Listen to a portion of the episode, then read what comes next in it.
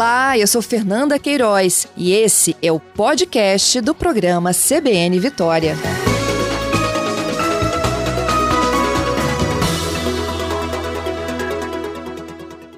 Júlio, bom dia.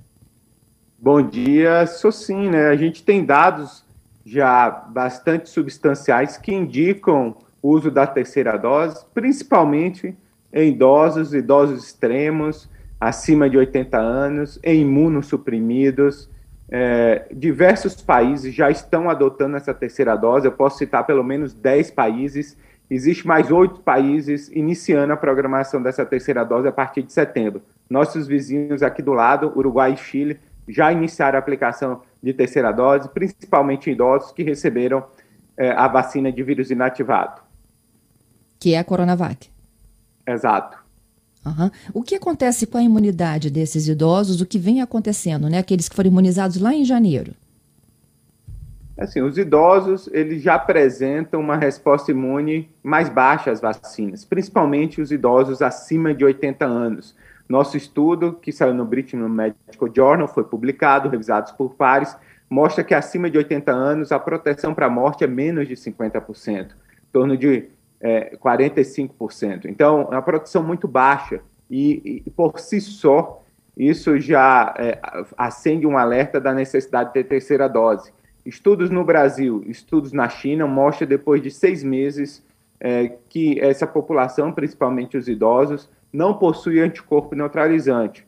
Né? E, tem, e a, um estudo que saiu ontem mostra que também nessa população a resposta celular e de anticorpo neutralizante é menor. Então, tem bastante evidência já mostrando a necessidade de terceira dose. E na prática, a gente já observa no Rio de Janeiro, com a chegada da Delta principalmente, que apresenta um escape maior de resposta imune, um aumento de hospitalização em óbito. A gente vai precisar aguardar esses estudos que vão ser concluídos em dezembro para a gente tomar algum tipo de atitude. A gente vai aguardar o aumento de hospitalização em óbito, principalmente nessa faixa etária, para tomar alguma atitude, o Ministério da Saúde está muito moroso, falta conhecimento técnico e isso pode sim prejudicar a resposta brasileira e pode acontecer o que aconteceu em Israel com aumento de casos, principalmente idosos. Israel respondeu prontamente com oferta de terceira dose.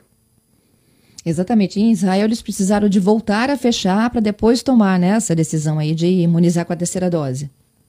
Exato, é isso que vai acontecer. A morosidade do Ministério da Saúde entender que as populações vulneráveis precisam de uma dose de reforço faz com que a pandemia possa recrudescer, principalmente no espalhamento da variante Delta, e, eventualmente, eh, os municípios, os estados, eh, serão forçados a adotar medidas restritivas, sendo que poderia se antecipar essa pressão no serviço de saúde, dando uma terceira dose para a população que apresenta maior risco de hospitalização e óbito.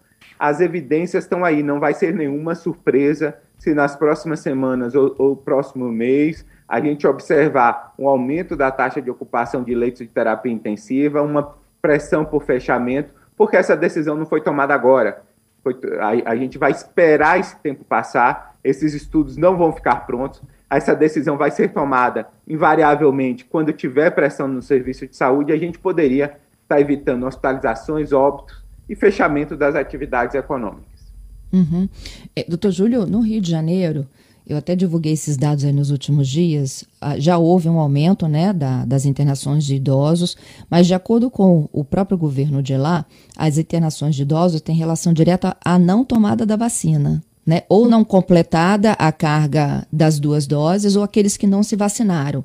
Há também já indícios de idosos que já tiveram essa perda aí da imunidade ao longo dos meses e que já estão sendo internados?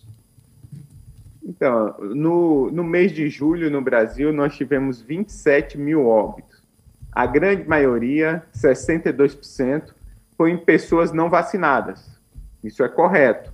Principalmente uhum. na faixa etária de 30 a 59 anos. Ou seja, essa população precisa completar seu esquema vacinal. É, no, nos outros 32%, onde você tinha esquema vacinal completo, 96% ocorreram em idosos acima de 60 anos. Então, quem morreu com esquema vacinal completo foi os idosos. E por isso a necessidade de revacinar esse grupo populacional. Não é lógico nem razoável que o Ministério da Saúde recomende o início da dose em adolescentes. No contexto da Delta, tem pouco impacto em termos de hospitalização e óbito, mas também em termos de transmissão, porque a, a proteção das vacinas para as formas leves ou assintomáticas é menor, então não vai ajudar na, na transmissão vacinar adolescentes e não inicie dose de reforço nos idosos. Isso não é razoável. A gente precisa avançar nas duas frentes. É, e o Ministério da Saúde recomenda vacinar adolescentes, que não está também é, bem posto pela Organização Mundial de Saúde. É, os adolescentes com comorbidade, não é isso? Que seria a próxima, a próxima faixa a etária, podemos dizer assim, no Brasil. já estão avançando, né? A maioria dos estados já, já estão avançando em adolescentes sem comorbidade, sem nenhuma orientação do Ministério. Então, antes de, avançar, de avançar a vacinação em adolescentes sem comorbidade, seria necessário a dose de reforço, a terceira dose em idosos. Uhum. E essa terceira dose, doutor Júlio, independentemente seja Coronavac, Pfizer, Janssen, AstraZeneca, ela pode ser diferente da dose inicial?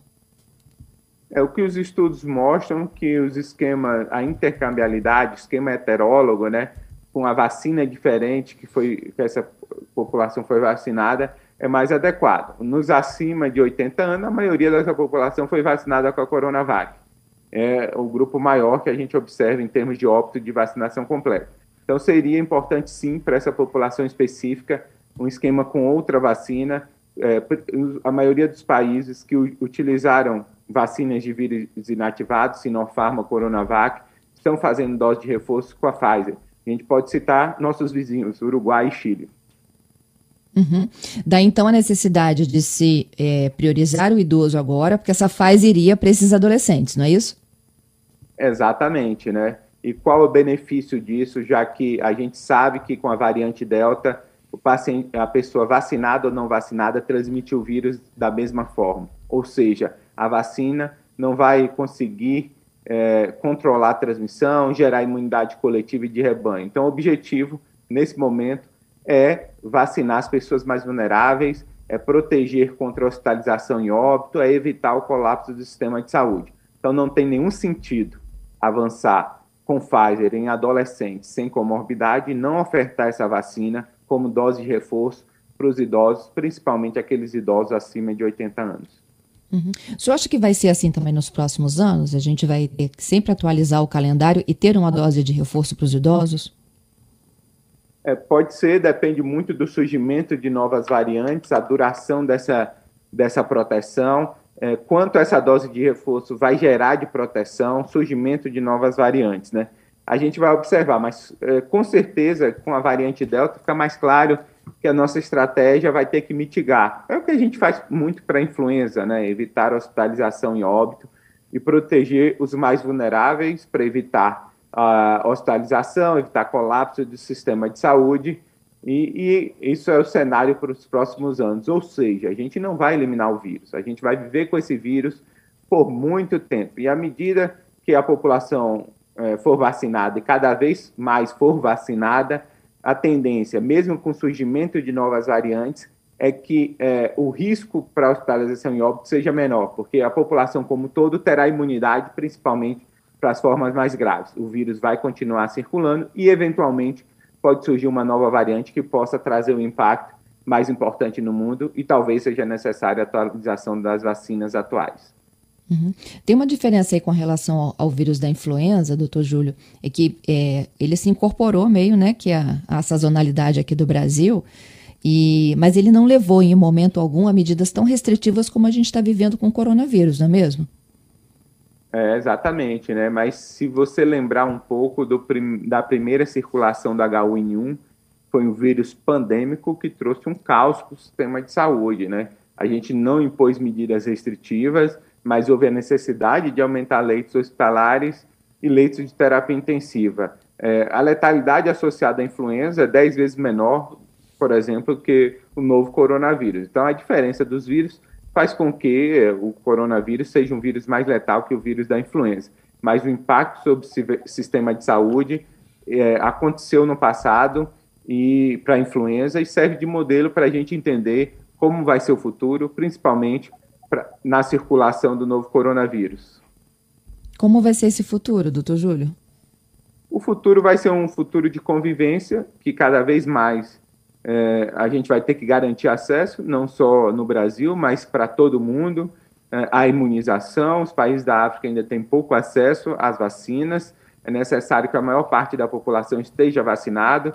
Isso não controla, não elimina a transmissão do vírus, mas permite menos casos graves, menos hospitalizações e óbitos e, portanto, menos pressão no serviço de saúde e possíveis fechamentos da atividade econômica. A máscara é muito difícil prever quando que a gente vai é, é, parar de usar máscara, né? O Ministério tem outras prioridades, em vez de pensar na Delta, em proteger os grupos mais vulneráveis, está pensando na retirada da máscara, uma cobertura vacinal de 25% de dose única ou, do, ou esquema vacinal completo, então muito baixo ainda. Então, é, existe uma é, uma falha do ponto de vista da escolha das prioridades e quais deveriam ser nesse momento da pandemia. Então, por isso, eu reforço, falta um direcionamento técnico, principalmente a estados e municípios, de qual deveria ser a postura nesse momento, principalmente é, com a chegada da variante Delta e o conhecimento que a gente já acumulou em relação a essa nova variante. Uhum. Aqui no Espírito Santo, doutor Júlio, são 147 mil pessoas que não voltaram para D2 é um absurdo. Esse é o papel né, de todos os municípios e os, o Estado tem que cobrar que o município, através da estratégia de saúde da família, faça a busca ativa dos faltosos. A prioridade número um é, é buscar os faltosos e garantir esquema vacinal completo, terminar o esquema vacinal completo, principalmente nas pessoas de 30 a 59 anos, porque apresentam maior risco de hospitalização e óbito, e ofertar a terceira dose para esse grupo de imunossuprimidos, principalmente é, é, idosos, imunossuprimidos e, eventualmente, profissionais de saúde. Uhum, que são aqueles lá de janeiro, não é isso? Exatamente. Agora, doutor Júlio, para fechar, queria que o senhor falasse um pouquinho da Delta, né? Aqui, é, é, já no pronunciamento da última sexta-feira do governo do estado, a gente teve alguns indicadores. Um, que já houve um aumento de procura de atendimento nas UPAs, houve também um aumento de internações e UTIs. E há uma expectativa, e aí é, é prognóstico ainda, de que a, a gente tenha a taxa de transmissão acima de 1, ou seja, aumentada, hoje a gente está abaixo de 1, nesse finalzinho de agosto. Ontem, na coletiva de imprensa do secretário de Estado da Saúde, já houve inclusive a, a confirmação de que eles estão preparando mais leitos para setembro. A Delta é uma realidade, qual é a ameaça que ela de fato traz à população e as estratégias que estão em curso nos estados? Ela já é uma realidade em todo o mundo, não só no Brasil não tem nenhum motivo para aqui no Brasil ser diferente. O que é, impede que você tenha aumento de casos associado a aumento de hospitalização e óbito é elevadas coberturas de esquema vacinal completo, assim como Reino Unido tem. E por isso, lá, apesar de elevadas coberturas, mais de 85% do, do público elegível para vacinação com esquema vacinal completo teve sim aumento de casos mas não teve aumento de hospitalização em óbito. Então, a gente está longe dos 85% do, do Reino Unido, estamos apenas com 25% de toda a população com esquema completo, é, e isso faz com que é, gere uma certa insegurança, e pode acontecer o que aconteceu na Flórida, que tem é, um pouco mais de 50% de cobertura, mas sem nenhuma medida restritiva, inclusive aboliu o uso de máscara, uma explosão de casos, de hospitalização em óbito. O México, com 22% de cobertura, houve explosão de casos hospitalização em óbito. Então, esse é o cenário é, para as próximas semanas e meses, e por isso a necessidade da gente parar de perder tempo e proteger os mais vulneráveis, porque a gente não vai conseguir é, imunizar toda a população, atingir 85%, como o Reino Unido, mas pelo menos a gente pode proteger uh, os grupos que têm maior risco para hospitalização e óbito. Uhum. É, com é, esse quadro que o senhor traçou aí, a gente pode imaginar que a gente está assim, na porta de uma nova onda? Sim, o cenário do Rio de Janeiro já deixa claro isso, né? Que foi o primeiro estado onde a variante Delta se tornou predominante, é o epicentro, e, e, e to, os demais estados podem seguir é, o Rio de Janeiro, assim como foi Manaus, né? Quando explodiu a gama em Manaus, um mês, dois meses depois, a gente viu realmente o impacto nos serviços de saúde de diversos estados, a necessidade de ampliação de leitos hospitalares de terapia intensiva. É, a, a, transmissibilidade da Delta é muito elevada, o escape de resposta imune também, e a gente é, teve tempo de aprender com os outros países. E a gente não consegue traduzir esse aprendizado, essa oportunidade que nós tivemos em ação. Isso que é muito triste no Brasil, né? Então, são mortes evitáveis que poderiam, é, é, com uma ação mais contundente, com orientação mais contundente do Ministério da Saúde, ser prevenível é, no futuro próximo. Uhum. Essa alta transmissibilidade da Delta, no, na rotina que a gente vive hoje, né? É claro, a gente tenta manter esse distanciamento social, utilização de máscaras de proteção e o álcool em gel. O que, que a gente precisa de alertar para quem está nos ouvindo agora, doutor Júlio? Olha, ela é altamente transmissível. Se você pratica isso tudo, você está um pouco mais seguro? Está um pouco mais seguro, né? Eu alertaria principalmente as aglomerações que a gente já observa com a liberação das atividades econômicas, bares é, com pessoas sem máscara, utilizando bebida alcoólica, alcoólica, comida, não existe nenhum tipo de distanciamento, shows, reuniões familiares, todos esses momentos não existe é, uso de máscara, distanciamento, isso não evita a transmissão. A maioria das contaminações acontecem nesses locais, não nos ambientes de trabalho, acontece no transporte público onde o poder público não oferta é, esse transporte de qualidade, do ponto de vista que seja razoável manter o distanciamento. Então, transporte público, reuniões familiares, festas, bares, esses são os locais mais prováveis de transmissão. Menos frequente em ambiente uh, de, do trabalho, onde você existe fiscalização, de certa forma, um certo controle em termos de aglomeração e uso de máscara. Então, evitar é, é, muitas aglomerações locais onde muitas pessoas estão sem uso de máscara. Doutor Júlio, muito obrigada, viu, pela sua gentileza de conversar conosco ao vivo. Bom trabalho para o senhor. É um prazer estar com vocês aí da CBN Vitória. E vamos seguir na luta. Esse momento é muito delicado, as pessoas têm que ficar bastante atentas, têm que redobrar as medidas preventivas. E a gente espera que rapidamente o Ministério da Saúde recomende essa dose de reforço nesse grupo mais vulnerável. É isso. E a gente torce por isso também. Bom dia para o senhor. Bom dia.